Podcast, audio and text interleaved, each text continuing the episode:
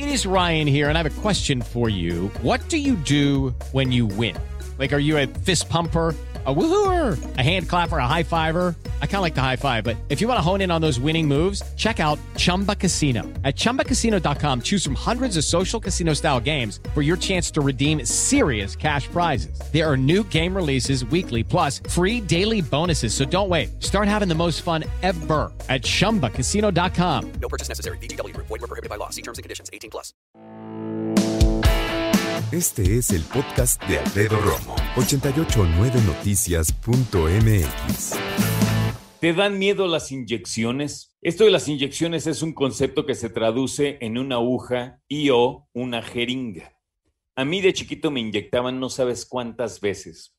Me enfermaba seguido de la garganta, veto a saber por qué. Pero era una cosa que salíamos del seguro social y mamá traía fácil 20 inyecciones para mí. Y mi hermana Abby también. ¿Por qué? ¿Quién sabe?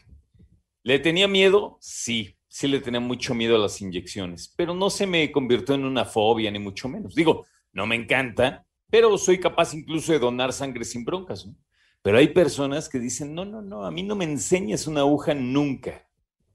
Que se ponen mal en serio. ¿eh? Es que sí era bien feo esto de, de, de que me estuvieran este, inyectando. Te digo que en algún punto tuve que aprender yo solo a vacunarme. Y no lo he hecho muchas veces, ¿eh? pero creo que sí termina siendo más controlable. La vez que me inyecté yo solo, me recetaron Bedoyecta, que es lo que le llaman una, una inyección de aceite, una solución mucho más espesa y duele, hijo de toda. No, no, no, cañón, cañón. Pero de todas maneras, preferí esa parte de yo tener el control y yo ir dosificando la dosis que va entrando con la jeringa y todo esto. Eh, creo, y no exagero, ¿eh? creo que todos y todas deberíamos de aprender a inyectarnos para evitar eh, molestias, pero también para hacernos más independientes. Hay personas que se aprenden a inyectar solos y mira, a ti a mí nos puede dar hasta miedo inyectarnos en la nalga, ¿no? Así se llama, ¿eh? Nalga. Entonces, puedes sentir gacho y dices, no, no quiero, me da miedo, ok, pero hay personas que necesitan hacerlo, personas que padecen diabetes, por ejemplo, que tienen que inyectarse y tienen que aprender a hacerlo bien, porque no es lo mismo una inyección dérmica que subdérmica, que muscular, y todo depende, según entiendo, de la inclinación que tenga la aguja para ver qué tan profundo llega. Y cuando es muscular tienes que inyectar y sacar tantito para ver si no agarraste una venita por ahí, ¿no? Entonces, no, no, sí tiene su chiste ¿eh? y es muy importante. Ivonne Menchaca, buena tarde, compañera. Así es, Alfredo, ¿qué tal? Muy buenas tardes. Eh, pues generalmente las fobias que están catalogadas dentro de los trastornos de ansiedad han sido aprendidas en algún momento de nuestra vida. ¿Esto qué significa? Que las personas que sufren han asociado una experiencia muy desagradable a un objeto o hecho concreto y muchas de ellas provienen de la infancia. Y una de esas fobias es justamente a las inyecciones que se le conoce como tripanofobia y vamos a escuchar parte de lo que nos comenta Raúl Miliani, él es director de operaciones del Instituto Mexicano para la Psicología de Emergencias, sobre cuál es el origen de estas fobias. Es muy frecuente que mamá o papá digan, dejas de hacer berrinche o le digo al doctor que te inyecte o le digo al policía que te lleve.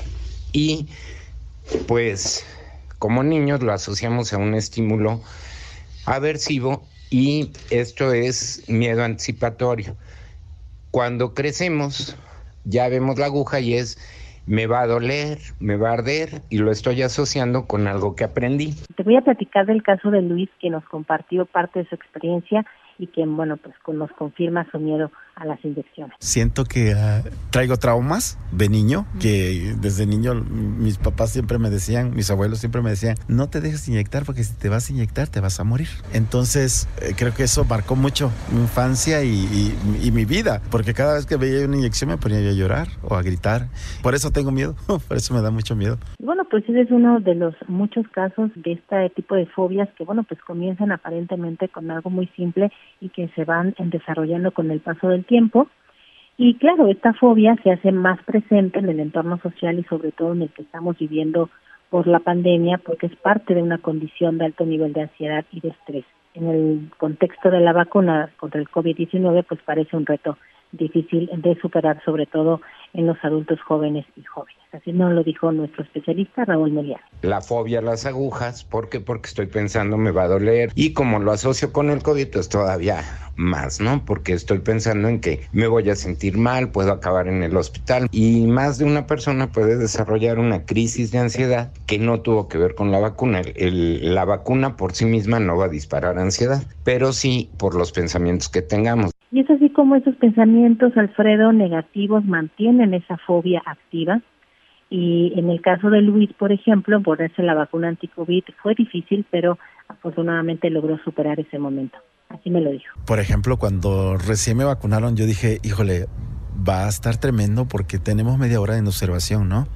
Y esa media hora fue así como que esperar algo, que me pasara algo, que me empezara a subir la presión, o que, bueno, ves que hay personas que están bailando. Traté de, distraerme un poco en bailar y todo, pero fíjate que este sí, esa media hora fue como tres horas. Sentí que fue mucho tiempo. Finalmente, Raúl Miliani Alfredo nos eh, recomendó que es importante que cuando estas fobias nos superen, pues sin duda recurramos a ayuda profesional. Si tienes muchas fobias, si estás demasiado ansioso, si estás con miedo eh, a lo desconocido, si estás con mucha ansiedad, pues buscar apoyo profesional y buscar algunas técnicas, sobre todo de controlar los pensamientos que mantienen la fobia. Es el panorama que te tengo, Alfredo. Muchísimas gracias, como siempre, Ivonne. Pues yo, a pesar de haber tenido una infancia así tan arponeada en las pompis de tanta inyección que me dieron, pues no, no desarrollé. Vaya, no me encanta, ¿eh?